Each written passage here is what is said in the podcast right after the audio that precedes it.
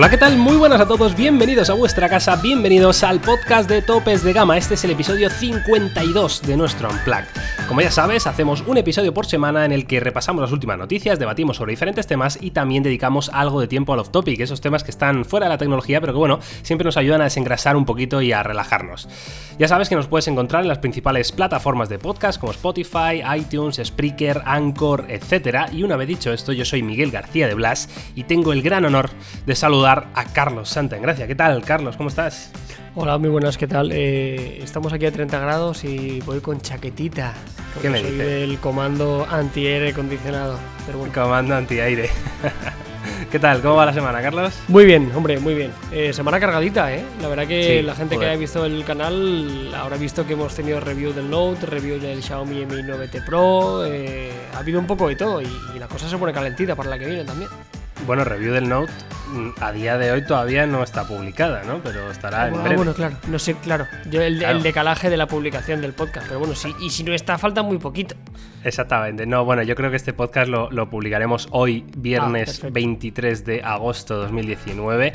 Que además tenemos que pedir disculpas porque la semana pasada no hubo podcast. Entre otras cosas, pues porque estábamos ahí cada uno con nuestras cosas. Yo me pillé unos días libres para ir al pueblo. Carlos estuvo por ahí en. ¿Dónde has estado, tío? Has Ay, hecho sí. tantos kilómetros mira, que es de locos. pa'l- para el off topic, te lo Venga, cuento. venga, vale. Viaje, lo voy a apuntar aquí para que no se nos olvide. Viaje, Eso. Carlos. Pon, eh, viaje morcilla de Burgos, si quieres. Para no Viaje Morcilla de Burgos. Morcilla de Burgos. Vale, ahí está. Y, y Jauma también estaba por ahí perdido. O sea que, en fin, que no podíamos hacer el, el podcast. eh, pero bueno, mm, entendemos que a partir de ahora, ya que en principio no hay vacaciones ni historias, pues aquí estaremos cada semana. ¿eh? Así que, como dice Carlos, una semana muy cargadita, aún así, con muchísimas cosas en el canal, en ambos canales, en Topes de Gama, en Topes de Gama Plus. Ya sabéis que tenéis ahí siempre toda la información. Y si te parece, Carlos, empezamos con las noticias de la semana o las eh, cosas que me gustaría a mí destacar. Porque ya sabéis que yo al final elijo lo que me da la gana de noticias y lo que me parece relevante. Y, empezamos con una, Carlos, que es eh, curiosa cuanto menos, que es el cambio de nombre que mm, trae Android 10. Eh, ya sabéis que Android históricamente pues le ponía un nombre de un postre, ¿no? O un dulce a sus versiones Android que iban saliendo cada año. Bueno, pues por primera vez en la historia, eh, Android, digamos, Google rompe con esa idea, con ese patrón, y ahora van a empezar a ser números. Se va a llamar Android 10, la versión final. Y, y no sé, es curioso que comentemos esto, ¿por qué han decidido hacer esto, Carlos? Eh, bueno, ¿y y qué opinamos de este tema, no? ¿Tú cómo lo ves? Sí, hombre, ah, yo, yo es que soy muy fan de los cambios. O sea, pero muy general, fan. ¿no? O sea, yo en general sí. Creo que cada X tiempo es importante hacer cambio, ¿no? Y yo soy consciente que la gente eh, le pasa lo contrario, ¿no? Por lo menos en la inmensa mayoría. La gente, sobre todo, prefiere eh, tener siempre lo mismo, una estabilidad. Cuando hay un cambio parece que se acaba el mundo. Eh, nosotros cambiamos de nombre, parecía que esto era el final de- del planeta. No sé, ¿no? A mí cada X tiempo creo que es necesario. Yo en clase lo hago, a veces me da por pintar una pared de un color y al cabo de unos años lo cambio, o me cambio el sofá, o no sé, me gusta que haya movimiento. Y en este caso tiene todo el sentido del mundo, ¿no? Por una parte sí que es cierto que perdemos romanticismo a la gente que llevamos más tiempo, Claro. porque sí que es, es algo que era una chorrada, pero que nos había acompañado desde siempre, ¿no? El nombre de los dulces, intentar adivinar cuál sería la siguiente versión, cuál sería el postre. Pero sí bien es verdad que si cada vez quieren ser más globales, eh, no hay nada más global que un número. Y el tema de los postres también era algo que limitaba mucho a Estados Unidos, ¿no? Porque muchos de ellos eran casi en exclusiva de, de ese continente. Así Sí. que nada, oye, yo bienvenido. La paleta de colores también ha sido redefinida, el logotipo ha sido redefinido, eh, la, la tipografía también ha sido cambiada. A mí me agrada el cambio, yo bienvenido sea. Sí, yo estoy de acuerdo contigo. ¿eh? O sea, al final es lo que tú dices, perdemos romanticismo. De hecho, vamos, tengo un vídeo en Topes de Gama Plus intentando adivinar los posibles nombres de este Android Q y es que era a cada cual peor, quiero decir. O sea, porque no se entendía nada, no sabías qué significaba o, o de qué iba. Claro, porque te- a ti te dicen Android Quark, pues dices, bueno, pues puede ser un postre o puede ser cualquier cosa. Es decir, para sí, los sí. hispanohablantes, pues había nombres que no tenían mucho sentido. Igual pasaría en otros países. Me estoy poniendo en el lugar, yo que sé, de India o de mm, Rumanía, ¿sabes? Yo que sé, Sí, que no, sí, tienen, totalmente. no tiene sentido, ¿no? Entonces, como dice Carlos, han hecho un, un rebranding completo de lo que es la marca Android. Eh, también un poco pensado esto de la paleta de colores que han cambiado, eh, que sigue siendo verde, pero es un verde diferente, una tonalidad de verde diferente. También pensado en, en, bueno, la, la accesibilidad, ¿no? Ya sabéis que Google es una empresa que por lo menos de, de puertas para afuera eh, dicen que están muy comprometidos, ¿no? Con, con la causa, ¿no? Con incluir a todo el mundo. De hecho, el eslogan de Android es Be Together o algo así, ¿no? Sí, eso es. Que somos más juntos, ¿no? Entonces, pues bueno, han querido incluir a más personas dentro de Android y eso lo han conseguido sobre todo con esta paleta de colores cambiada que lo que hace es que aquellas personas que tengan problemas de visibilidad, ya sabéis que eh, uno de los grandes problemas siempre es pues eh, algunas tonalidades de verde, otras tonalidades de rojo, que las personas que tienen problemas pues les cuesta más, ¿no? Entonces, claro, imagínate para una persona con problemas que no ve el verde, pues Android, claro, era totalmente invisible, ¿no? En fin, a mí me parece un buen cambio, perdemos romanticismo, pero creo que va a ser más simple, más sencillo y al final aquí lo que nos interesa es que evolucionen en otras cosas y no tanto en el, sí, claro. Al final sí que es verdad que el número lo teníamos ya, quiero decir, eso toda la vida había un número, ¿no? Y tú dices, ¿qué versión tienes? Pues tenías 4.4 y luego el friki te decía, pues tengo KitKat, ok. Claro, pero de hecho muchas veces se decía junto, ¿verdad? Android 9 Pie y era como redundante, ¿no? Sí, sí, era, era, era así y luego, pero también hay que decir que que esto es lo de siempre, ¿no? Que la gente que está escuchando este, este podcast, obviamente es gente que está muy metida en la tecnología, pero de puertas para afuera esto es más que invisible para la mayoría de usuarios, ¿no? Al final, Exactamente. si Android tiene que mirar un poco la competencia, que su rival directo obviamente es iOS, históricamente siempre ha ido por número y, y sí que es verdad que es como menos divertido, pero tiene más sentido. Ya está. Sí, totalmente. Vale, pues eh, si te parece, Carlos, eh, dejamos a un lado el rebranding de Android, que por cierto, os invitamos a que en redes sociales nos compartáis vuestra opinión, ¿eh? ¿Qué os parece este cambio de nombre? Si preferíais un nombre de postre o, entendéis el cambio Android 10. Y ahora sí, pasamos a hablar de una de las noticias de la semana y probablemente de este último trimestre de año, ¿no? Como es el Xiaomi Mi Mix 4.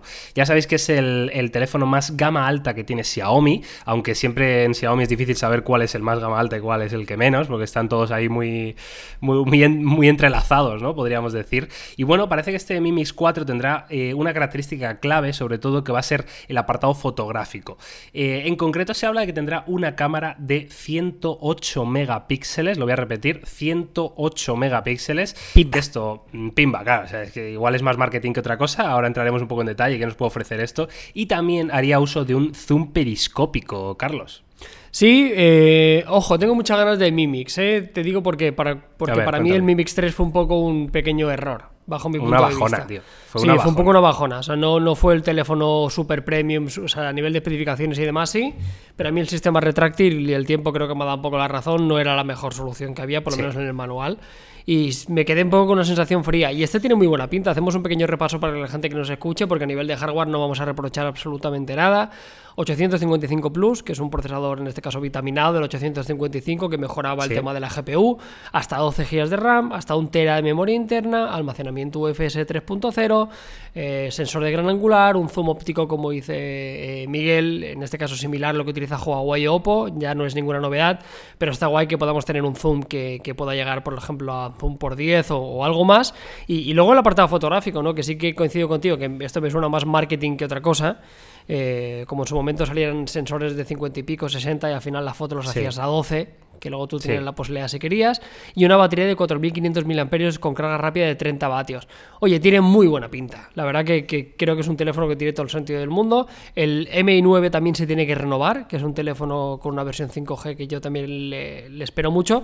Y aquí en Gran Incógnita lo que tú dices, a ver para qué sirve este sensor tan grande. Y la gran sorpresa, que igual la gente no lo sabe, es que este sensor no va a estar firmado por, por Sony, sino que es una colaboración con Samsung, con un sensor suyo, un, un ISOCELL.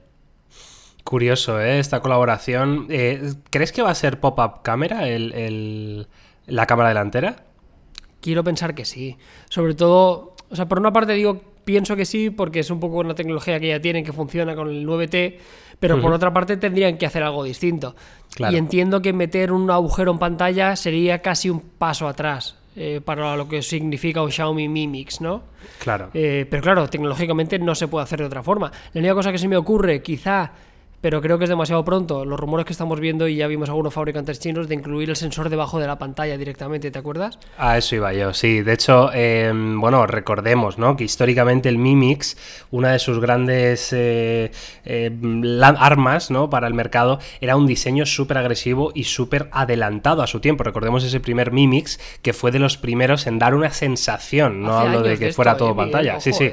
Pero es, que, es que es muy fuerte, porque fue el primer teléfono de verdad que tú lo veías y decías, hostia, es que no tiene marcos, es que, eh, claro, eh, tenía un marco inferior, ¿no? En la parte de abajo, que tenía aquella cámara delantera, que luego para usarla tenías que girar el móvil, era un poco raro, ¿no? Pero bueno, eh, era muy, muy llamativo, ¿no? A nivel visual, sobre todo para la época en la que estábamos. Y eso, claro, todos los fabricantes han ido poniendo las pilas con este tema del todo pantalla y al final el Mimix ha perdido un poco su identidad, ¿no? Entonces, a mí me parece muy interesante que apostaran precisamente lo que decía Carlos, por un agujero en pantalla, pero debajo de la pantalla, es decir, que fuera invisible. Ahora, no sé si será demasiado pronto todavía para verlo.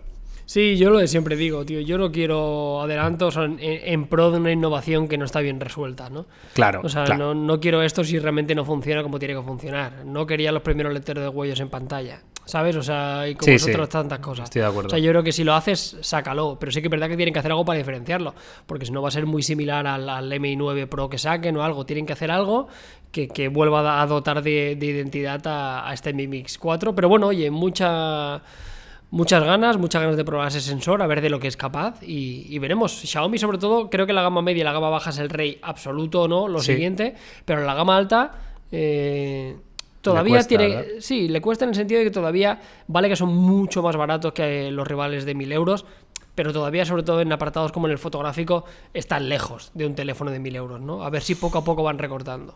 Sí, por completar la noticia, simplemente deciros que este Mi Mix 4 es probablemente el primer teléfono Xiaomi que llegue con MIUI 11, la nueva versión del sistema operativo que, bueno, que ya que va a tener algunos cambios, que evidentemente incluirá la nueva versión de Android, Android 10. Y bueno, veremos, ¿eh? como dice Carlos, muchas ganas de verlo porque es un teléfono que que necesita, ¿no? Dar un, puñetazo encima de la mesa.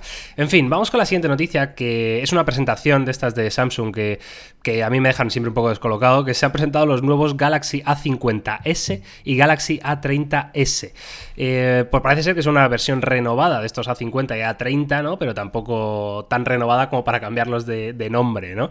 Em, son en diseño casi, pues lo que, lo que... O sea, yo veo aquí un, Mi Mix 3, ¿sabes lo que te digo? O sea, es que son, ese diseño ya que parece tan reconocible de todos los fabricantes, con ese notch tipo gota, con, buenos marcos de pantalla, ¿no? O sea, no, no son un nivel altísimo, ¿no? Como encontramos otros fabricantes, pero que están bastante bien. Y luego esa trasera de cristal, esa triple cámara en disposición vertical. En fin, Carlos, no sé mm, qué opinas tú de estos mira, resumen rápido, es una renovación que creo que no es, no es demasiado necesaria, sinceramente. Sobre todo porque si viéramos en la 50 lo que cambia principalmente es que el procesador es algo mejor. Tienes un modo de juego que se ve en el Note 10, la cámara principal mejora de 25 a 48 y la cámara frontal también, ¿no? Eh, sí que es verdad que las cámaras de esta generación de Samsung no estaban mal, pero tampoco eran las mejores del mercado. Veremos si con esto se, acercan. Al final lo que están haciendo es utilizar el sensor de 48 megapíxeles que están utilizando todos los fabricantes. Y el sensor de 32 que están utilizando todos los fabricantes. Para por ejemplo, el selfie, ¿no? Sí, me huele que es con el mismo sensor que puede llevar el Xiaomi Mi A3 y tanto delante como detrás, seguro. Eh, así que nada, con esto se, igualan un poquito en, el apartado fotográfico. Y luego por lo demás, en la 30 pues nos pasa algo parecido. En este caso sí que es verdad que las cámaras no son los mismos sensores, pero también se renueva el procesador y, poquitos detalles más. Vamos, que yo sinceramente no, no, me parece un teléfono a comprar si tienes el anterior. Si te tienes que comprar uno nuevo, obviamente, opta por este. Claro, si te van a elegir entre la 30 y la 30S, pues oye, no se nos bueno, en fin, a mí esto, entre comillas, me jode por la gente que se compra un teléfono, tío, y a mí me duele, o sea... Ya. Sí, sí, es tal cual. Es que como el caso de Xiaomi Mi 9T, que está fantástico, pero que tú te lo compres y que al cabo de un mes te saquen el Pro, pues te jode. ¿Sabes? te, jode porque. Pero bueno, es un mundo en el que vivimos, ¿no? Parece que la única forma de, vender teléfonos, más todavía, en un mercado que ya es muy maduro, es una sobresaturación. O sea, que tengas la sensación de cambiar constantemente y hacerte creer que tienes un teléfono anticuado. Porque los tiempos de, de renovación de los smartphones, por lo menos por parte de los fabricantes, cada vez son más cortos. Antes duraba un año, pero es que ahora cada seis meses o ocho tienes la renovación de tu terminal. Esto es algo que, ahora estoy haciendo memoria rápida y lo primero que se me ha venido a la cabeza es Sony, tío. Acuérdate esa época en la que Sony lanzaba dos flagships por año, cada seis meses, ¿verdad? Que, era, que era un poco loco, que decías, bueno, es que tampoco ha cambiado mucho, claro, ¿qué, te va a cambiar en seis meses, no? O sea, actualización de procesador y, poco más, es que no, no hay mucho más. En fin, eh, vamos con la última noticia. Esta semana ha habido cuatro, yo igual para compensar que, la semana pasada no hubo podcast. Y tenemos que hablar del Redmi Note 8, que, mm, bueno, ha habido polémica, ha habido polémica en redes sociales, en, un poco el, mundillo de la tecnología, porque se confirma que estos nuevos Redmi Note 8 no van a llevar procesador Qualcomm, sino que llevarán procesador MediaTek.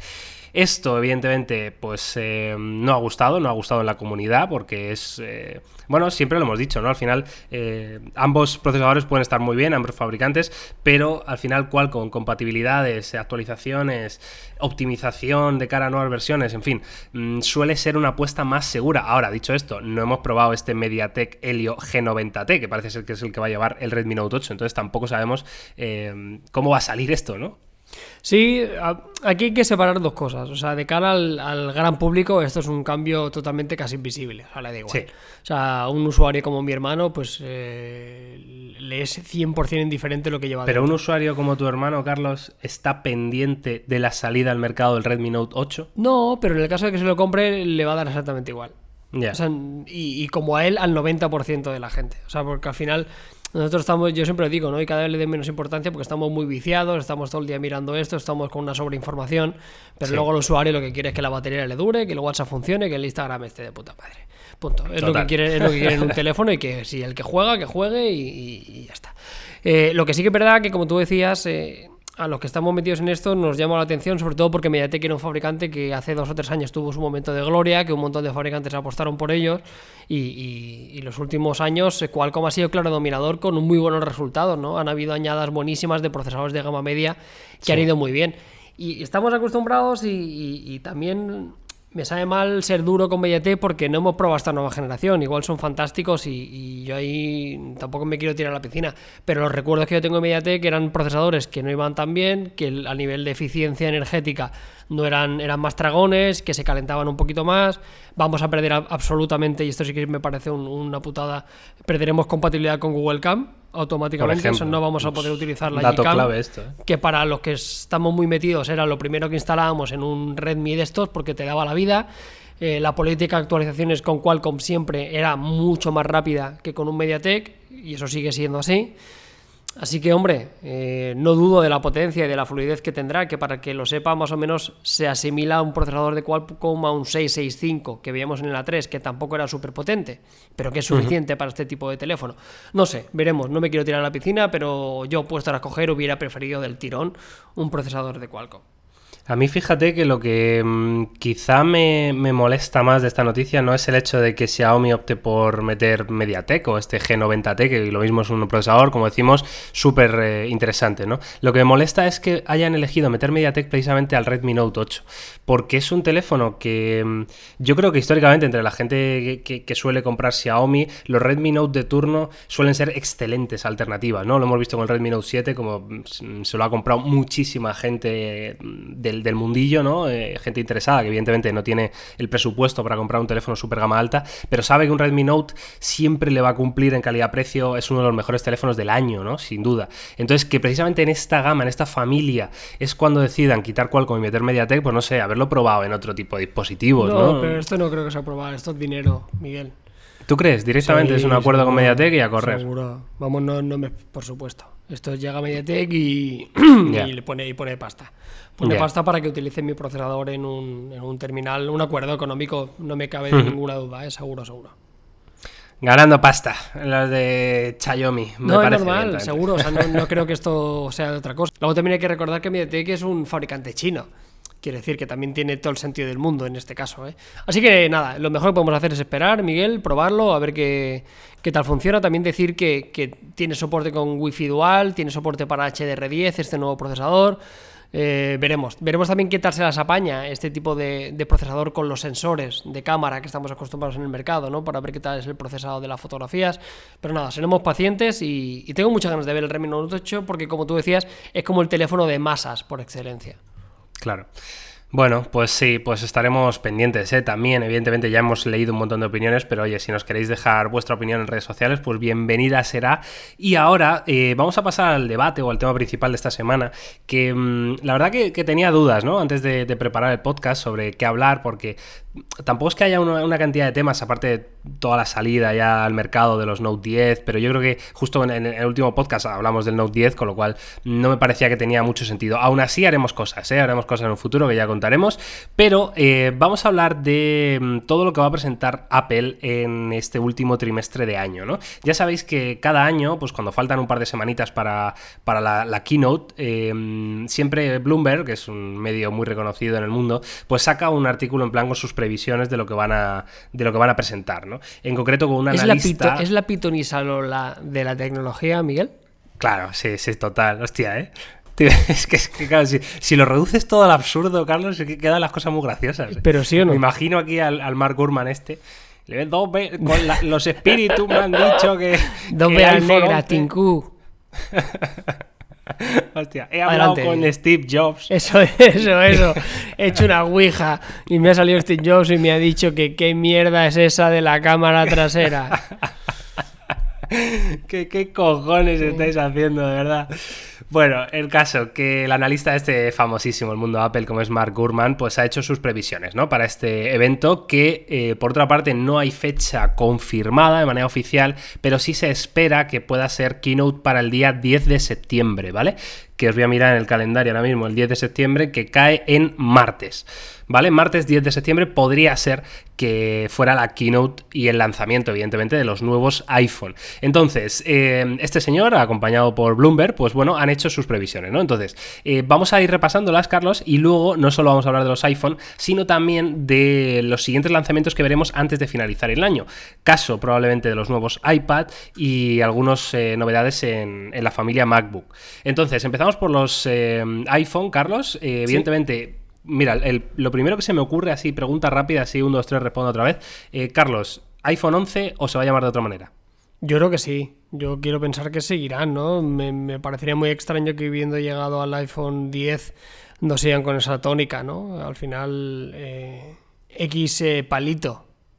Claro, es que yo tengo un, yo tengo un amigo que es muy, muy, muy, muy fan ¿no? de, la manzana mordida, históricamente, ¿no? Lleva usando muchísimos y, y, es de esas personas además como que se interesa un poco por, por todo, ¿no? Es decir, es de los que mm, tiene bastante bagaje, ¿no? Para hablar del tema. Y me decía que, mm, que le parecería muy raro que fuera iPhone 11. Que, que para él el, 10 no es un 10, sino que es un X y es un, es un 10 aniversario, ¿no? Que no tiene nada que ver con la nomenclatura eh, habitual de iPhone, ¿no? Entonces que él apostaba más por simplemente nuevo iPhone. Ah, que bueno, también sí, que también es muy de Apple esto. ¿eh? Sí, sí. Tendría sentido sobre todo porque lo estamos viendo también en la política que están haciendo con, los iPad, ¿no? O sea, ya se acabaron la numeración y en este caso son los nuevos iPad, que tiene sentido, ¿no? O sea, tú te compras el nuevo iPhone, el, eh, el que acaba de salir y ya está. Y, luego nos referiremos a él como el iPhone del año 2019 o el iPhone del año 2018 o el iPhone del año 2020. Tiene sentido, así que es verdad, una forma de cerrar el círculo con el 10. Sí, no, no lo había pensado y tiene todo el sentido del mundo. Eh, veremos qué ocurre con esto, porque hay algunos rumores muy importantes a, raíz de, estos eh, dispositivos y cada vez cobra con más fuerza algo que a mí me cuesta creer, pero estaría muy bien. Y es que hubiera una versión Pro, además de la versión normal y la versión Max, que estamos acostumbrados, y la versión del XR, que seguramente salga un poquito más o sea, cuatro versiones, estamos hablando. Sí, tres confirmadas, ¿no? El XR saliendo un poco más tarde, con lo bien que las ha funcionado, me imagino. Pero que hay una versión Pro con la implementación del Stylus, que es algo que, está recobrando fuerza, que a mí me llamaría mucho la atención. Por una parte me cuesta creer, pero me parecieron una idea cojonuda, ¿no? Eh, que hubiera una versión para poder sacarle partido. Por lo demás, eh, hicimos ya un vídeo en topes de gama en el cual explicábamos cuáles son los detalles que nos gustaría que tuviera este, estos nuevos iPhone. Espera un momento, Carlos, antes de, meterte en, harina con, estas nuevas cosas. Eh, hablando de esto del del iPhone Pro eh, y compatibilidad con el Apple Pencil, eh, yo quería preguntarte cómo ves tú eso, porque quiero decir, que el iPhone sea compatible con un lápiz está muy bien, pero claro, si ese lápiz no está embebido en el cuerpo, ¿sabes lo que te digo? O sea, claro, o sea, porque, joder, recordemos que el Apple Pencil pequeño no es, quiero decir. No, no, no, para nada. Hombre, yo quiero pensar que igual es otro, pero bueno, ya hicieron el tema del imantado, ¿no? Veremos, no sé. Ya te digo, a mí esto me cuesta un poco de creer. O sea, me encantaría, pero por otra parte coincido contigo que cómo lo haces con un teléfono, ¿no? El, stylus en el Note es la mejor forma de hacerlo. No veo a Apple haciendo un diseño así, ni muchísimo menos. Yo tampoco lo veo. Pero, pero bueno, veremos, no sé, veremos. Eh, también toca, ¿no? Que, el iPhone se... Eh, algo más de innovación, quiero decir. O sea lleva unos cuantos años siendo bastante continuista con la implementación del Face ID, que fue fantástico y, demás, pero molaría, ¿no? Que volvieran a sacarse algo de la manga que nos sorprendieran. Hace tiempo que eso no sucede. Y, Venga, pues veremos qué ocurre. Sí, sí, sí, tal cual. Veremos qué ocurre. Si te parece, repasamos, ¿vale? Lo, lo, que ha dicho este hombre, que aparte de los modelos que ya están confirmados, renovación para el XS, renovación para el XS Max, renovación para el XR y ese posible iPhone Pro, o como se llame, y hay ciertas características que podrían ser comunes, ¿no? A, a todos, que, por ejemplo, la primera eh, sería un reconocimiento por Face ID con mayor ángulo de visión. Eh, esto quiere decir que mm, sería como más... Esto es genial, claro, que sería como más angular. Quiero decir, ahora cuando tú tienes el iPhone, por ejemplo, apoyado en una mesa, pues claro, eh, la propia inclinación de tu cara y la mesa, o te pones en plan muy echado para adelante para que te reconozca la cara o no te la pilla, ¿no? Pues con esta novedad, con esta eh, nueva función, pues sí podrías desbloquearlo, lo cual a mí me parece fantástico, la verdad. Sí, súper bien. Y además creo que es lo mismo que va a introducir el Pixel 4, ¿eh? Creo que es, ¿Ah, sí? es, una tecnología algo parecida. Leí por ahí que, que, seguramente el Pixel también lo permitiría. Algo parecido. Y tiene todo el sentido del mundo lo que tú decías. Históricamente, cuando la gente decía, no, es que con el Face ID tienes que coger el móvil y tienes que levantarlo. Y tiene razón. Claro, eh, claro. De, directamente desde, desde la mesa, yo ahora me asomo, me pongo delante, pero no me haría falta, ¿no? Automáticamente tendría mayor ángulo eh, en cualquier inclinación y me podía desbloquear sin tener que levantarlo, lo cual parece una tontería y está genial. O, otra cosilla que van a introducir y que el resto de la competencia lo tiene y tiene mucho sentido, sobre todo ellos que tienen un complemento de carga inalámbrica, como son los AirPods, es por fin la carga inversa, ¿no? Poder Claro. eh, cargar un complemento eh, con, con los iPhone. Una de las cosas que, que siendo Apple me, me huele a mí es que no creo que igual puedas cargar otro dispositivo que no sea un iPhone o unos. AirPods. O sea, Qué esto me esa, ¿eh? huele total a que solo va a ser entre iPhones y entre AirPods. O sea, yo creo que igual pongo está. un P30 por encima y no funciona. Hostia, Llama- pues sería- Llámame, llámame eh, pesimista. Llámame. No, no, sería muy de Apple esto, ¿eh? Pero Muy muy, de muy, Apple de total. Apple, claro. O sea, no, no, pero solo puedes cargar nuestros AirPods. Claro. Y si no, pues nada, tío. De todas formas, eh, te diré que, vamos, yo sinceramente no, no tengo unos AirPods con carga inalámbrica, tampoco tengo unos Galaxy Buds ni un teléfono con carga inversa esta rara, pero no sé si lo llegaría a usar mucho esto, ¿eh? Pues Miguel, fíjate. O sea, Yo, o sea, yo para un complemento, para un, para un wearable me parece muy guay. O sea, vale que siempre puedes meter el cable en un momento, pero en un momento determinado te salva la papeleta. Y yo siempre que viajo, estoy viajando con el iPhone y con el P30 Pro, ¿no? Vale. Por fotografía y por lo otro por versatilidad y Sí. por batería y tal. Y te digo que en dos situaciones el P30 Pro me ha salvado al iPhone. En dos momentos puntuales que estaba fuera, que no tenía cargador, no me lleve batería. O y sea, tal, te ha salvado, a, salvado cargar tu iPhone. Sí. Vale, claro, pero yo me estoy imaginando a cargar un wearable o un- unos AirPods. Eh, ¿Por qué digo esto? Porque al final un wearable, un Apple Watch o un Samsung Galaxy Active eh, o lo que sea, no es un dispositivo de primera necesidad como sí lo es el teléfono, ¿sabes? Entonces, me cuesta creer en qué momento voy a decir, bueno, pues se me ha quedado sin batería el reloj, pues ya está, pues que le den por saco, ¿sabes? Ya cuando llegue al hotel, ¿sabes? Que no es algo súper básico, importantísimo tenerlo con batería No. o tenerlo No, que se me encienda durante cinco minutos, claro. Pero fíjate qué tontería. Yo, tío, una de las cosas que yo el Apple Watch lo utilizo muy poco. Y muchos de Sí. los días me queda sin batería y, y me raya porque además tengo que utilizar solo su cargador propio y lo tengo solo en casa y es un jaleo. Claro. Yo en muchos, en muchos momentos determinados poder cargarlo con el móvil mientras me estoy tomando un café en la misma oficina, a mí me daría la vida. Y luego lo que decimos siempre, que es un teléfono muy caro, o sea, en un teléfono de 500 euros le podemos perdonar muchísimas cosas, pero cuando estamos de- delante de un teléfono tan premium y sobre todo en este caso en particular, que será seguramente el teléfono más caro del mercado, eh, Sí. yo quiero todos los extras, esto es como un coche, ¿no? O sea, en un coche de 12.000 euros, pues entiendo que hay muchas cosas que van a estar por el camino, pero si me compro un coche, un coche de 80.000 euros, lo siento, o sea, quiero que venga cargado hasta los topes.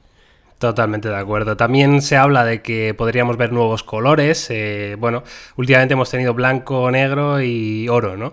Veremos a ver si, si meten, sobre todo en, en teléfonos Pro, ¿no? Porque el, el XR sí que tenía muchísima gama cromática, pero estos XS, XS Max, bueno, pues quizá veamos algún nuevo color. Yo no sé si te apetece ver alguno en concreto a ti, Carlos. Sí, me gustaría hubiera alguno nuevo, pero también te digo que me, me extrañaría, ¿no? O sea, Ya. Yo creo que. Muy cómodo, ¿eh? Blanco, claro, negro y dorado y a correr, ¿no? Más que nada porque en el iPhone, o sea, si alguien espera estridencias de colores, degradados, eh, fibras de carbono, eh, efectos de luz, yo creo que no es el fabricante para eso. O sea, ¿Sabes lo que me eh, gustaría ver a mí, tío? ¿Qué? Eh, el acabado de. el acabado trasero de, de los iPad, tío, los iPad Pro. Ese, ese metal, ¿sabes? Ya, pero. Me fliparía, claro, tío. Ahora van con el ¿eh? cristal a muerte con el tema de la carga inalámbrica y eso. Yo creo que Claro, hay una claro. incompatibilidad. A mí me encanta, ¿eh? O sea, yo el diseño más bonito era el plateado, el de toda la vida, el iPhone 5 y demás, me parece el más bonito de todos. Pero ahora Sí. mismo el cristal eh, se utiliza por algunas cosas en concreto, ¿no? Y entiendo que eso no va a ser posible. Y ya te digo, no creo que, hay, que, que Apple se tire a la piscina con colores raros, que para eso, como decías, está el XR, que es la paleta de colores Sí. divertida para todo el público, con colores súper atrevidos y, y ya está guay.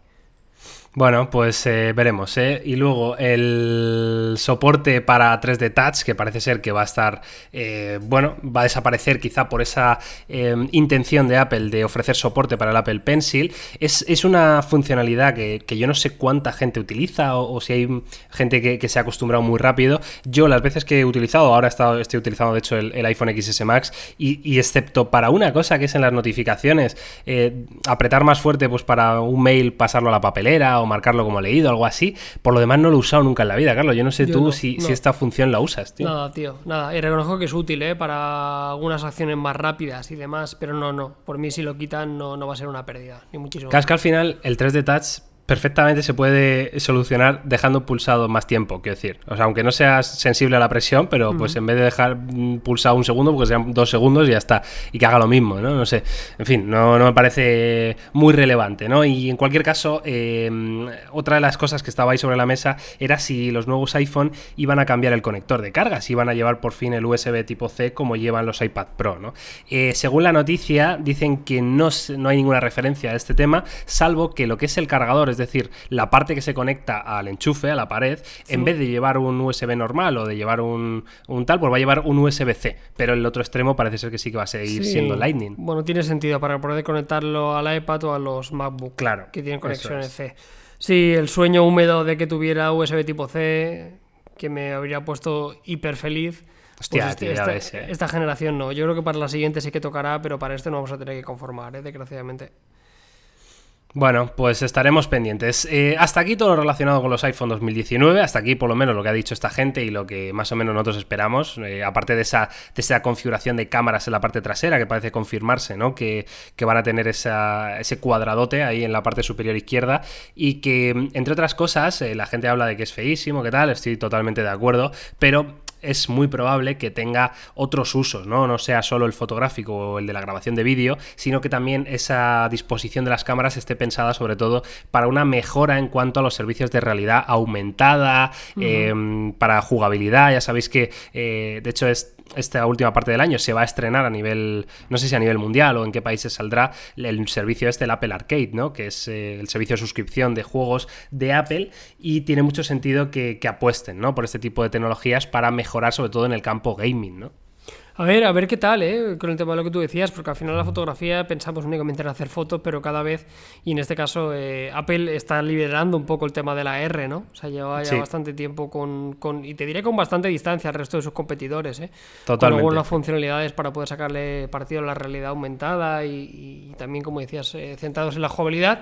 No sé, queda muy poquito, tengo muchas ganas de verlo. Es cierto que no creo que haya nada que me sorprenda muchísimo, salvo todo lo que se está filtrando y, y demás. A no ser que se guarden algo bajo la manga y mm, quizás sea mi nuevo teléfono personal. No lo sé, quién sabe. Quizá no, Carlos, está clarísimo. Es que yo utilizo Está mucho Instagram. Miguel. La gente no me cree, pero es que No, no. Yo, yo luego vuelvo un teléfono de mil pavos y me dan ganas Claro. de, de trallar, lo siento. O sea, es Claro. que no. pf, Es que, es que Instagram y, y la grabación de vídeo, que son dos puntos tan superiores en el iPhone eh, con respecto a cualquier otro rival que es tremendo, ¿eh? Es tremendo. Mira, de hecho, es que, vamos, corrígeme tú que, que si me equivoco, que llevas con el iPhone más tiempo y tal, pero hice una prueba muy tonta para que veáis el nivel de la grabación de vídeo del iPhone, ¿eh? Em, bueno, se fue un colega mío de vacaciones y tal, y tuve que ir a su casa a, a ver a, a sus gatetes, a sus gatitos que tiene él, que son ahí muy majos, y, y entonces, pues bueno, llegué a su casa y te puedes imaginar una casa cuando alguien se ha ido de vacaciones, pues persianas bajadas, ¿no? Ese ambiente tenue, muy poca luz y tal, ¿no? Entonces les estaba ahí poniendo comida y digo, coño, le voy a tirar una foto a los gatos para mandársela a mi colega y que lo vea. Bien, pues abrí la cámara del iPhone y empecé a tirar fotos y las fotos eran pésimas, no, lo siguiente a pésimas, es decir, un ruido en la foto, no Sí, cogía sí, casi sí. luz, horrible. ¿Qué pasó? Que digo, bueno, pues grabo un vídeo. En cuanto activé la cámara de vídeo, eh, eh, el panorama cambió por completo y se convirtió en una imagen nítida, eh, con una definición increíble. Y digo, no me puedo creer que el mismo sensor en fotografía no de la talla y en vídeo de este resultado, en la misma situación, en el mismo ambiente, la foto salía peor que el vídeo. Digo, no me lo puedo creer, tío. Sí, sí. Es increíble, es increíble. Pero esto cómo es posible, tío. O sea, quiero decir, si tienes el mismo sensor, ¿por qué las fotos te van a salir peores que el vídeo? No entiendo. Es que no entiendo. No, no, yo tampoco. Y de noche es lamentable, ¿eh? O sea, de noche el sensor es, eh, fatal. Es que es, que es pésimo, tío. Pero es que dan ganas de, grabar un vídeo y luego sacarte capturas de pantalla del vídeo. casi, casi. ¿Sabes lo que te digo? Sí, sí, absolutamente. Luego también el sensor principal tiene que, tiene que mejorar algo y sobre todo la inclusión de lo de siempre, ¿no? El, angular, yo creo que el zoom seguirá siendo por 2. Me extraña que, que se envalentonen con un zoom por 5, con un zoom por 10, ojalá no, será solo para el modo retrato, ¿no? Pero bueno, eso hay que mejorar en el selfie, ¿no? O sea, tampoco tienen que hacer demasiados cambios. Eh, por lo demás, adecuarse un poquito a la competencia con lo que hemos visto, con el Face ID, con la carga inversa, con unos tiempos de carga de batería un poquito mejores y, demás, ya medio lo tienen, ¿no? Porque a nivel de diseño, a nivel de característica multimedia y, demás está, está garantizado. Así que nada, ya queda muy poquito. El otro día hablamos en las noticias que seguramente fuera en septiembre. Así que nada, oye, ¿qué parte del año nos queda tan apasionante? Eh? Porque entre el Pixel, esto, el Mate, eh, está la cosa súper caliente, los Xiaomi también que hemos hablado, el Mi Mix 4, la renovación del Mi 9 Pro. Hostia, vienen meses súper guapos. Totalmente. Bueno, por completar un poco la información ¿no? que tengáis, tampoco nos vamos a extender mucho más en esto, porque yo creo que lo que a todos nos interesa es los iPhones y sobre todo lo que va a ser más inminente, ¿no? que va a, llegar, como dice Carlos, en septiembre. También han hablado de las posibles renovaciones ¿no? de los eh, iPad Pro de 11 pulgadas y de 12,9, que parece ser que también es posible que incluyan este módulo de cámara trasero con varios sensores, no porque vayamos a hacer muchas fotografías o vídeos con el iPad, sino más pensado lo que hemos hablado de realidad aumentada, eh, gaming sobre todo y este. Sí, Este sí que me lo voy a pillar yo. Sí, ¿no? Joder, es que es la hostia, tío. No, este me toca. Este me toca. ¿Has, el último, probado... el, último se lo pilló Yauma y yo dije, digo, el siguiente Pro me lo pillo yo. Que yo sigo, utilizando un, iPad del año 2017, creo. claro, oye, ¿has probado la beta de, de iPadOS? No, es que no, no, me, no, me, gusta probar, o sea, me, suelo esperar, ¿sabes? O sea, paso de que no me funcione bien. pues, pues, pues, vas a flipar. o sea, te lo digo ya. O sea, claro, yo llevo con la beta desde que salió prácticamente en mi iPad. Mi iPad es el iPad Pro 2017. ¿Vale? Mm, y, llevo con la beta desde que salió y es que de no usar el, iPad más que para ver cuatro series y poco más, ahora lo uso para todo, tío, porque hay dos cambios que son... ¿Qué es lo que más has notado?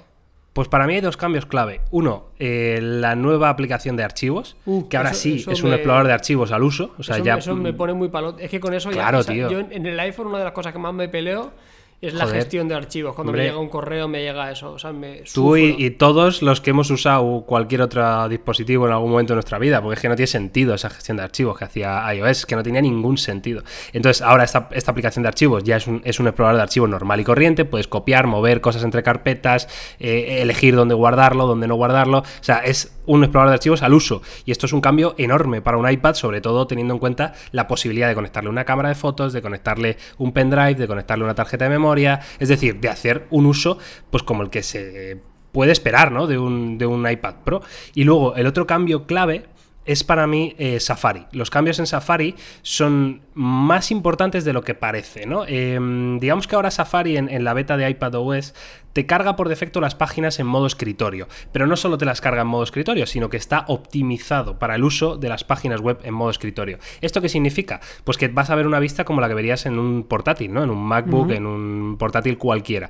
Y esto, por ejemplo, para nosotros que utilizamos YouTube, Carlos, pues eh, el simple hecho de, de acceder a YouTube Studio, por ejemplo, que es la interfaz con la que manejamos todos los vídeos, como si fuera un PC, pues te da la vida. Te da la vida porque puedes meter tarjetas en los vídeos, puedes subir la miniatura, bajarla, em, y, no estás limitado, ¿no? Por el propio sistema, ¿no? Porque ahora ya, pues tienes, pues eso, puedes adjuntar una foto, cogerla de archivos, no sé qué. o sea, es, un uso, claro, em, y luego, pues yo qué sé, para Google Documentos, por ejemplo, ¿no? La interfaz de escritorio, para Gmail, la, la interfaz de escritorio con un funcionamiento de 10. O sea, es decir, trabajas como si fuera un portátil, que es a mí lo que le faltaba al iPad Pro.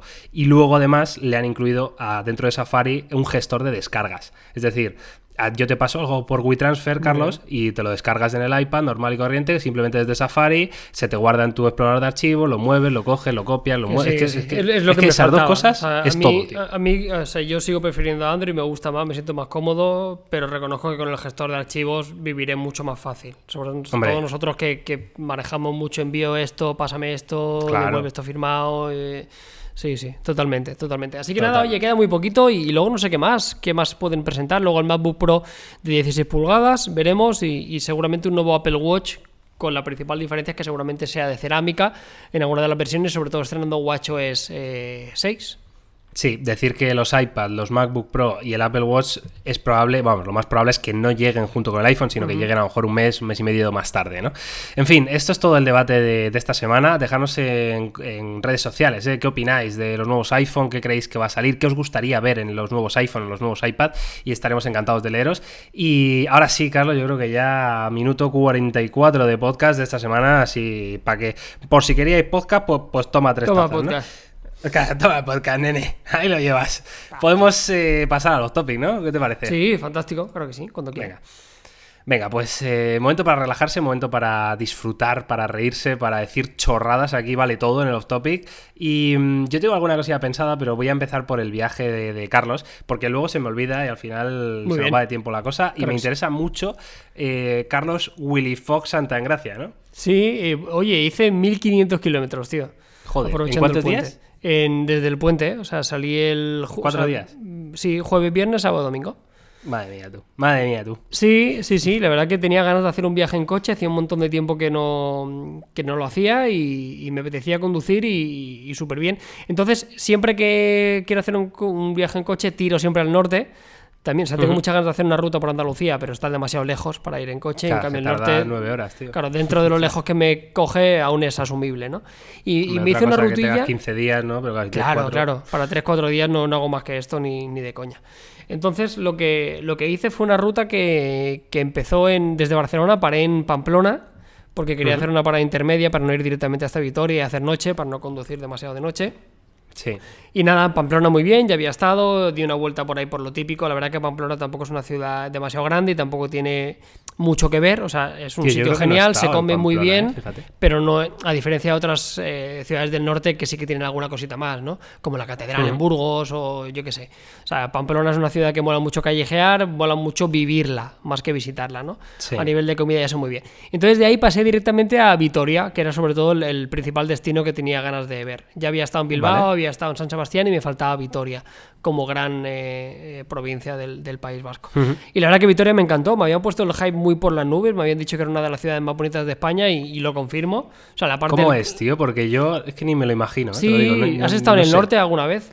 En Estaba en San, Sebastián. Sí, pues parte del, norte del casco antiguo es, bastante similar, ¿no? El tipo de edificación, el tipo de arquitectura es bastante parecida. Es muy pequeñita, sí que es verdad. O sea, con uno o dos días tiene más que suficiente, pero me encantó. O sea, el casco antiguo tiene un encanto brutal, tiene un par de iglesias, tiene una plaza eh, preciosa, eh, se come de maravilla, súper bien. O sea, Vitoria, hiper, hiper recomendable. Eh, Qué guay, es que el norte como, no, está en la costa, ¿no? Pues siempre tienes ahí esa cosa de eliges otros destinos, ¿no? Para ir. Y eso me pasa a mí siempre, o sea, yo siempre tiro a la playa. O sea, yo al final cuando pienso en las vacaciones digo, hostia, yo vacaciones playa. ¿no? Y también es un poco tontería, ¿no? Porque de vez en cuando hace falta un, cambio, sobre todo yo que vivo en Barcelona, que tengo la playa siempre.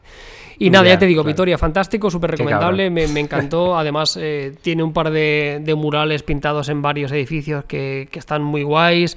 Eh, tiene un par de iglesias, una catedral muy bonita y luego, como te digo, la, gastronomía. O sea, verdad que, ahí se come, se come de maravilla.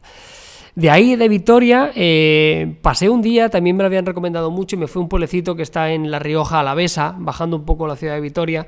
Eh, sigue estando en el País Vasco, pero está casi limitando con, con La Rioja y, me fui a La Guardia, que es uno de los pueblos, sobre todo, que, están especializados en vino, ¿no? Claro, Rioja ahí a, muerte. Y nada, me cogí un hotelito en un, en un pueblecillo, que es este La Guardia, que está considerado uno de los más bonitos de España. Es un pueblo amurallado. Tío, pues el caso es que eh, antes de que tú dijeras que ibas a ese sitio y que lo mostraras, ya, ya me, sonaba, ¿sabes? La Guardia, pero no ubico de qué o de cuándo. Sí. O sea, debe ser histórico de que es muy bonito, ¿no? Sí, yo creo que Yo creo que de eso, ¿eh? de lo habías oído de que es uno de esos típicos pueblos que, que en España son como muy bonitos. La gracia es eso, que está amurallado, está dentro de la muralla y es como muy de pueblo, ¿no? Recuerda toda esa zona muy a la Toscana de Italia, o sea, kilómetros Sí. y kilómetros a derecha e izquierda, solo de viñedos, casitas. Luego visité una, una bodega. Yo no soy un gran bebedor de vino. Yo siempre digo que yo soy más de cerveza porque a mí el vino me da sueño. Sí, ¿no? me, me llama mucho la atención lo que hay detrás del vino, ¿no? O sea, todo lo que hay detrás en el mundo de las bodegas, en el tema de, de- de la recogida de la uva, de la preparación. Y, y fui a visitar unas bodegas para que me contaran un poco cómo era el rollo y, y me flipó.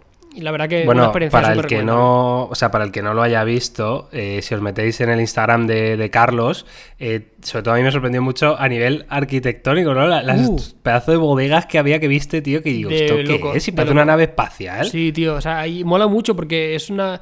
Hay, o sea, esto es, esto es curioso, porque hay gente que va por ahí, va por los viñedos y de, gol- de golpe se encuentra con algunas bodegas que, como dice Miguel, a nivel arquitectónico es locura. O sea, hay uno de ellos que parece un locura. de Minecraft. O sea, Sí, sí, que es- total, es, espe- pero es increíble a nivel, a nivel de diseño. Sí que es verdad que es una patada a la montaña, porque de golpe te esperas en un entorno rural y te encuentras eso. A mí me encanta, precisamente por eso. Porque es como un choque muy guay, ¿no? O sea, han intentado meter algo eh, hiper vanguardista dentro de un, de un entorno súper rural y creo que, que queda muy bien. Y luego hay una que es súper importante, que es la de Marqués de Riscal, que la pude ver solo desde fuera, que está Sí. diseñada por Frank Gehry, el mismo diseñador de, del Guggenheim. Y, y es una Claro, locura. Ahí, Es- ahí tienes es- que entrar con un cheque de un milloncete, ¿no? Sí, no, no es tan caro, ¿eh? O sea, se puede hacer una visita por 45 euros algo así. Joder. Bueno, Pero te darán algo para probar, ¿no? Sí, claro, luego haces cata y tal. Claro, la que yo fui Ah, me bueno. gasté 15 pavos, porque yo tampoco Vale. no tenía ni tiempo ni tal, pero hubiera ido, ¿eh? porque creo que a nivel arquitectónico ya merecía la pena la visita. Merece la de- pena. De esa. Y nada, también, tío, comí de puta madre, me fui a un restaurante, me metí un chuletón de un kilo. Eh, Como debe ser. Fantástico, fantástico. Y luego terminé el último día eh, te- en, en Burgos, una ciudad también muy Tío, pequeñita. Ya estabas a dos horas de Madrid, o sea, ya podía haber bajado. Ya, pero es que no, te- tenía, no tenía más tiempo, Miguel. Sí, la verdad que digo 1500 kilómetros, tío. O sea, y me Ya. un tute de coche y acabé en Burgos, que os recomiendo encarecidamente que visitéis la Catedral de Burgos. Yo he viajado bastante, afortunadamente, y a nivel de catedral, iglesia y tal, creo que es lo más loco que he visto nunca. O sea, yo creo que la Catedral de Burgos está en París y estaríamos todos diciendo que es una maravilla del mundo tal. Pero claro, como Muy está en Burgos, la pasamos por alto. Pero de verdad te Muy digo que es impresionante. Porque luego el resto de la ciudad, ¿qué tal? Muy pequeño. Porque yo he pasado mil veces por Burgos, pero no he parado. Bueno, ¿sabes? está bien. Bueno, típico ciudad pequeñita, eh, también el casco antiguo es bonito, hay un par de iglesias, está bien, se come bien, se come barato. eh, ¿Sabes qué pasa? Que como en Burgos siempre hace un puto frío que no Claro, es normal. Claro, claro, claro. Pues yo pillé, un, yo pillé un calor terrible, Miguel, ¿eh? Hombre, claro, joder, estás en agosto. Pero sí, joder, tú te vas ahí en octubre o en noviembre y, Ya madre ves. mía, se te cae el moquillo de manera sí. espectacular. Y Pues- compraste morcilla, ¿no, Y compré mordilla, claro que sí. ¿Y la has probado? Ah, hombre, de arroz, buenísima. ¿Y qué tal, nene? Bien. Tú te haces una morcilla con un par de huevos fritos, Miguel. Buah, buah. Eso te lo metes, te levantas un domingo así tonto. Ahí te levantas tarde. Que dices, ya desayuno como. Me voy a hacer un Toma. brunch con unos pancakes. Anda, hazte Anda, una morcilla con dos huevos. Hostia.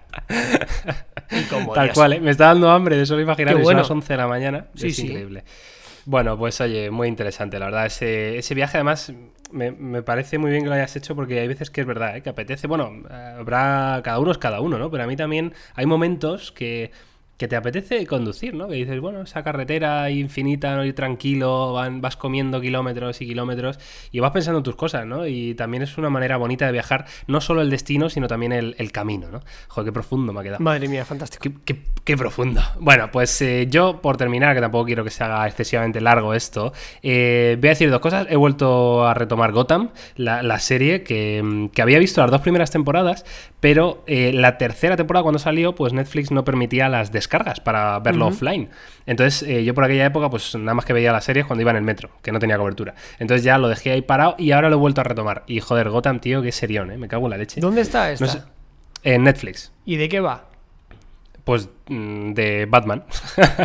o sea, vamos a ver, son los, son los orígenes de Batman. Es decir, sale Bruce Wayne cuando es un niño. Vale. Cuando, o sea, parte del momento en el que matan a sus padres. Ok. ¿vale? Y entonces te empieza a presentar todos los personajes, pues, eh, de, bueno, pues muchos años antes de, todo lo que ocurre en Batman, ¿no? Y es muy, muy interesante ver cómo está hecho, cómo evolucionan los personajes. Eh, realmente a mí no me gustan nada los superhéroes, os lo digo ya, ni Batman, ni Spider-Man, nada. o sea, mm, es que me la pela infinito los Avengers, esto no los he visto en mi vida, he visto alguna película, me da igual, me da igual. O sea, es que, además los Avengers me la pelan infinito. Miguel García de Blas, haciendo amigos desde tiempos inmemoriales. Tío, vale, yo digo lo que pienso. Que sí, que sí, que está muy bien. A mí me pasa igual, ¿eh? O sea, yo, yo las veo, pero me quedo como, ok, vale, está guapa. Eh, me ha entretenido. Pero bueno, sí, no me sé la historia ni me interesa, ¿sabes? Entonces, eh, pero joder, esta serie Gotham, mm, lo digo por si alguno está en la misma situación que yo, que no le interesan los mm, superhéroes, pero como serie está muy bien hecha, mm, tremendamente bien hecha, el reparto es buenísimo, es, tiene un, gusto, ¿no? Esa estética tan oscura de Gotham, ¿no? De, pues de siempre muy nublado, ¿no? Con todo lloviendo, ese look tan oscuro que es tan bueno y luego el guion es buenísimo, el reparto es buenísimo y, la historia al final, bueno, pues una historia muy buena. Así que nada, eh, hay queda eso. Y luego, por último, quería deciros que he vuelto a descargarme y a jugar a Hearthstone. Más que nada, no para hablar de Hearthstone, que es un juego de cartas, pues como lo que eran las cartas Magic, tío, hace años. Yo no sé si tú, jugaste a eso, no, Carlos. No, no, yo nunca había sido muy, muy de eso. La verdad que no. Nunca ha sido tan friki, ¿no? No, no, eh, para nada. Yo es que no era un eh, por aquel entonces no era un niño ni muy tecnológico, ni muy de cosas de estos de freak, ni veía anime, ni jugaba a las Magic, ni, ¿sabes? Yo era un poco atípico en ese... Pero dime la, dime la verdad, tú veías a alguien jugar a las Magic y decías, vaya puto friki. Madre mía, de aquí a Lima. Absolutamente. Te quiero hacer una pregunta y ahora me cuentas el tema de Hearthstone. Y, esto te lo digo ahora de, de, corazón. Para una persona que no juega nunca Magic y no tenía un acercamiento a este tipo de juegos, ¿crees que me podía gustar? Eh, es buena pregunta, es buena pregunta. A ver, ahí hay. Realmente las similitudes con Magic son dos. O sea, quiero decir, eh, es simplemente entender cómo funciona el sistema, ¿no? Que es un sistema. Eh, bueno, es, parecido, mira, igual lo podrías hacer un símil con, con, Clash Royale. Te voy a poner así un, reduciéndolo a lo absurdo para que lo entiendas. ¿Te acuerdas que en Clash Royale tú tenías una barra de elixir? Sí. Y las cartas te costaban elixir, ¿no? Vale, pues esto es lo mismo, eh, pero en vez de elixir se llama maná. Es decir, tú tienes. Eh, bueno, en, en Hearthstone me parece que son cristales, pero bueno, en Magic era el maná. Entonces tú, eh, cada turno, porque esto va por turnos, tienes que sacar cartas, pero si no tienes maná o no tienes elixir o no tienes cristales, pues no puedes jugar, ¿vale? Y luego, las, las cartas que lanzas, cada jugador, digamos que tiene 30 vidas, ¿no? Entonces tú tienes que intentar matar al otro. ¿Vale? Entonces, eh, si tú lanzas, ah, hay diferentes cartas, ¿no? Pues hay una carta que es un hechizo que dice, el hechizo hace 4 puntos de daño al, personaje que quieras, ¿vale? Y eso te cuesta a lo mejor 3 de mana, por ejemplo. ¿Vale? Entonces hay cartas que son hechizos, hay cartas que son criaturas. Las criaturas, como los muñecos, como los Pokémon, ¿no? Pues tú pagas tu mana por ese muñeco y ese muñeco tiene una, un, número de ataque y un número de defensa. o de vida, ¿no? Por ejemplo, un muñeco es un 3-3, pues tiene 3 puntos de ataque y 3 puntos de vida. ¿Vale? Entonces tú cuando atacas con ese muñeco, pues le haces 3 puntos de daño al, eh, al rival. Está clarísimo. Vale. Eso se ha entendido, ¿no? Eh, sí, eh, creo que eh, se lo explico a mi gato y lo entiende, Miguel. O sea, me puedes tratar como si no tuviera dos años. Vale, yo, es que tiendo a explicar las cosas de manera muy sencilla para que todo el mundo lo entienda. Entonces, pues con eso, con que sepas eso, Carlos, ya puedes jugar a Hearthstone. o sea, ya está. Porque ahora, pues ya está. Pues, te, pues sí, leerás un montón de cartas, un montón de cosas. Vale que no entenderás qué coño significa, pero en dos partidas lo tienes. Ahora, me gusta porque es un juego, tío, súper relajante, tío. Súper relajante. O sea, es un ratito de ahí, de tus cartas, de tal, ¿sabes? Unas partidas relajadas, tranquilas, para momentos... Eh, de hecho, me gusta mucho porque cuando inicias el juego eh, sale una vocecilla que, bueno, está muy bien doblado el juego y tal, ¿no? Y te dice eh, algo así como, bien, ya has venido de nuevo a relajarte, ¿no? Así con una ¿Ah, voz súper agradable, sí, súper de, no sé, es muy, muy buen rollo, ¿sabes? muy buena vibra, tío. O sea, me apetece jugar, es que yo, yo digo, juego muy poco al móvil, pero me apetece de vez en cuando encontrar algún título que me bueno, Hearthstone, lo bueno que tiene es que está para móvil, para el iPad, para el PC incluso, o sea, lo tienes en, para cualquier plataforma, ¿sabes? Cuando te aburras, juegas y ya está.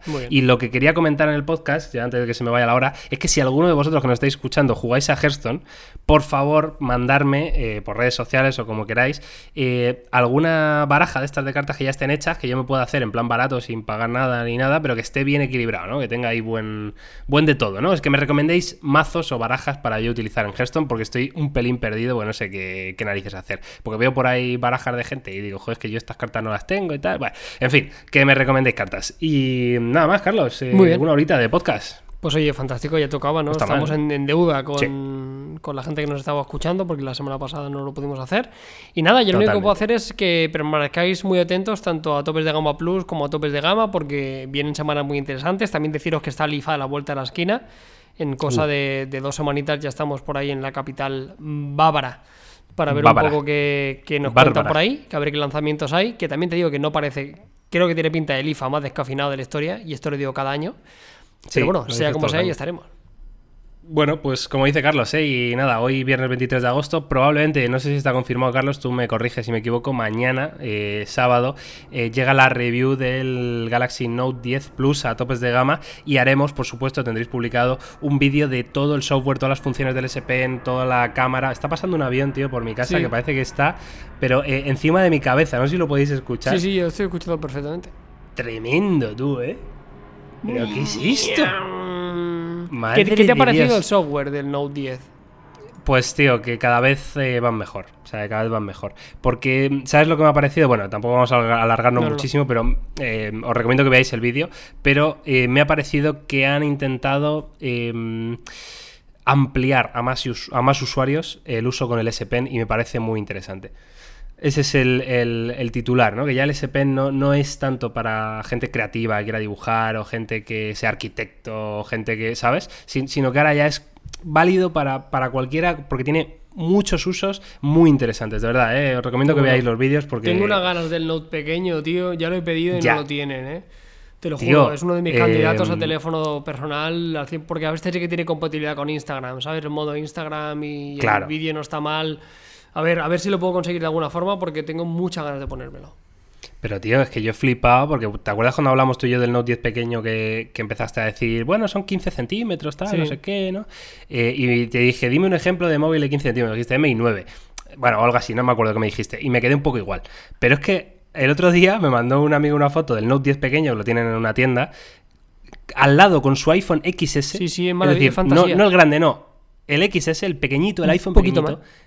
Y no, que va un poquito más, es que es igual, igual de Sí, tamaño, sí. tío. O sea, Brutal y no pesa nada, tío. Mucha, mucha es ganas. pequeñísimo. Ya estoy moviéndolo, tío, con alguna tienda ahí a ver si me lo dejan. Porque Hombre, es que, claro, joder. Es que me lo quiero poner, es que me lo quiero poner de verdad. O sea, tengo muchas ganas de probar el, el stylus de, de nuevo. Bueno, pues ahí queda eso. Eh, nada, un placer. eh, muchísimas gracias por escucharnos. Eh, ya os digo, eh, empezaremos ya a no faltar cada semana, siempre a final de semana, jueves, viernes, según nos da. Y nada, esperamos que os haya gustado y nos oímos, nos escuchamos la semana que viene. Gracias, Carlos. Hasta luego, chao.